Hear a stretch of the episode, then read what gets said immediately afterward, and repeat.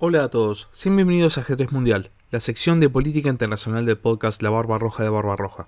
En el capítulo de hoy vamos a hablar sobre un hecho que conmocionó al mundo, el ataque perpetuado por la organización terrorista Hamas contra Israel el pasado sábado. La idea de este capítulo no es la de repetir información que ya es de público conocimiento, creo que todos hemos visto imágenes, todas terribles acerca del ataque, todos conocemos más o menos las cifras de muertos que se van actualizando hora a hora y todos sabemos que el ataque de Hamas derivó en una nueva guerra en Medio Oriente entre Israel y esta organización terrorista que tiene base en la franja de Gaza. Lo que sí vamos a hacer en este capítulo es intentar encontrar una explicación a por qué este ataque en este momento, qué es lo que la organización terrorista Hamas está intentando conseguir con este ataque y hasta qué punto esta nueva guerra en Medio Oriente puede llegar a escalar. Así que sin más, los invito a empezar el capítulo.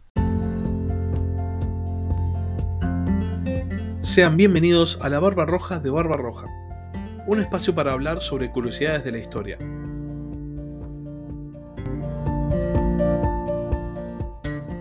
Antes de empezar a hablar acerca de las premisas que les estaba comentando en la introducción, me gustaría hacer una pequeña opinión sobre lo que está pasando en este momento entre Israel y la franja de Gaza. El conflicto entre israelíes y palestinos suele ser muy comentado, suele ser muy opinado y siempre por algún motivo importa muchísimo quién es el que tira la primera piedra.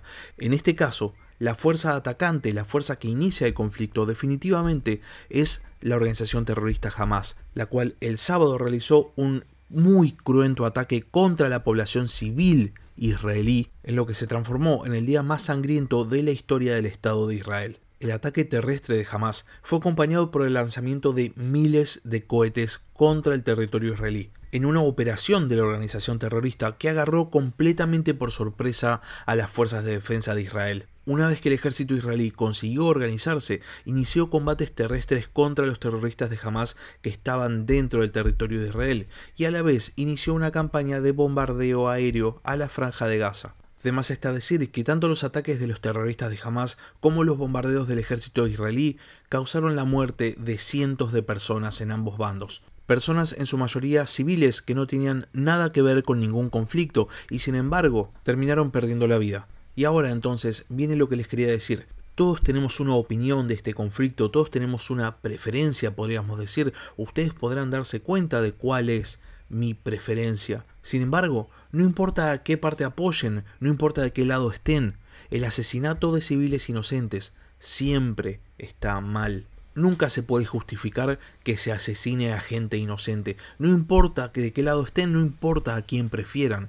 En este caso en particular, yo creo que el hecho de realizar un ataque terrorista, un ataque podríamos decir personal, un ataque contra poblaciones civiles, asesinando a todos sus habitantes con el único fin de causar terror, tiene un agravante por sobre el daño colateral, entre comillas, que termina siendo la muerte por un bombardeo. Pero sin embargo, ambos hechos son condenables, sin importar que un hecho sea objetivamente peor pueden contarme qué opinan acerca de lo que opino y también transmitirme su opinión con respecto a este conflicto en la caja de comentarios de YouTube o pueden mandarme un mail al mail del podcast la de barbarroja gmail.com. Ahora sí, dejando de lado mi opinión, empecemos formalmente con este capítulo y analicemos por qué jamás decidió atacar ahora, qué es lo que está buscando y hasta qué punto Israel se da cuenta de que jamás está buscando algo en particular. La cuestión es que en estos días la situación entre Israel y Hamas escaló. Los bombardeos siguieron de los dos lados y también se sumaron varios actores más. Por un lado Hezbollah, el grupo terrorista situado en el sur del Líbano y que es apoyado explícitamente por Irán, decidió bombardear la frontera con Israel. Y por otro lado, hoy también se reportaron lanzamientos de misiles desde Siria hacia el país hebreo. Por otro lado, al margen de la solidaridad expresada por la gran mayoría de los países occidentales para con Israel por el ataque terrorista recibido, y también el envío de ayuda humanitaria, el único país que decidió enviar fuerzas a la zona en apoyo a Israel fue Estados Unidos, que movilizó un enorme portaaviones a las aguas del mar Mediterráneo Oriental con el fin de disuadir a potenciales nuevos atacantes. Dígase, Estados Unidos está diciéndole a Hezbollah y en todo caso también a Siria que más vale que no se metan. El problema con esto es que hay un actor más detrás de Hamas, detrás de Hezbollah y detrás posiblemente también de los ataques desde Siria, que no se está teniendo en cuenta y que todavía no ha jugado sus cartas con claridad. Irán, quien suministra armamentos a Hamas, suministra armamentos a Hezbollah y actualmente ocupa todas las bases militares extranjeras que Rusia dejó vacías a partir de la invasión ucrania en Siria. Irán tiene desde un punto de vista, podríamos decir, ideológico, la intención de eliminar el Estado de Israel. Esto es algo que el gobierno de Irán ha repetido en un sinnúmero de ocasiones y de hecho inclusive ya han hasta actuado al respecto. Por ejemplo, en Argentina hubo dos atentados terroristas, uno a la Embajada de Israel y otro a la AMIA, una institución de la comunidad judía, que fueron perpetrados justamente por Irán. Y con respecto específicamente al atentado terrorista en Israel del sábado, ustedes podrán preguntarse por qué se sospecha de Irán. ¿Pueden haber sido acciones de las organizaciones terroristas? ¿Por qué tiene que haber participado sí o sí el régimen iraní? Bueno, esto ha sido de hecho básicamente la defensa de Irán justamente, diciendo que no habían tenido nada que ver con lo que había pasado en Israel.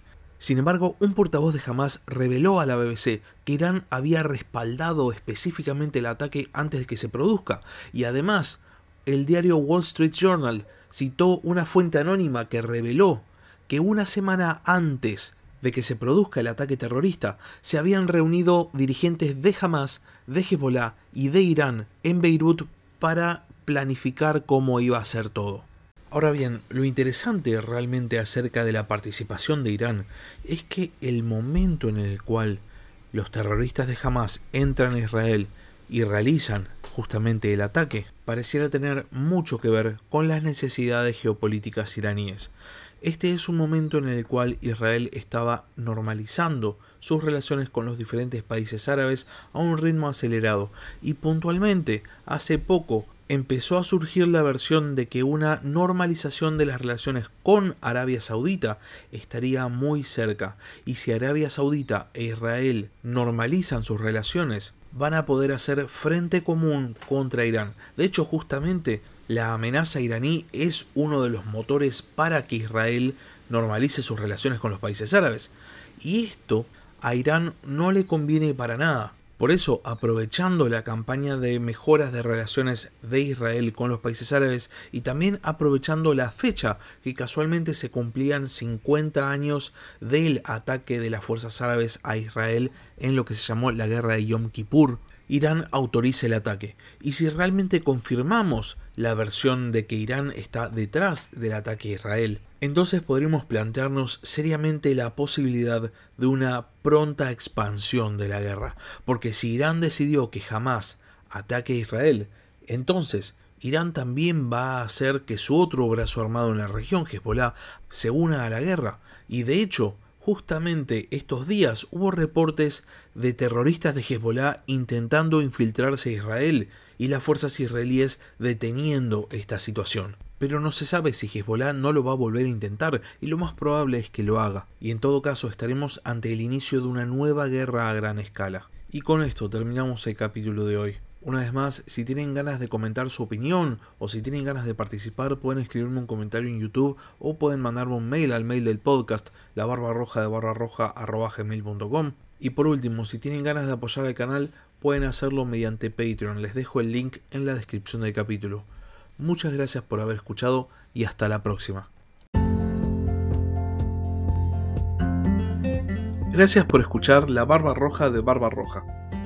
Si tenés algún comentario, si tenés alguna pregunta o simplemente tenés algo para decir, podés escribir un comentario en YouTube o bien podés mandar un mail a la barbarroja de barbarroja.gmail.com. Hasta la próxima.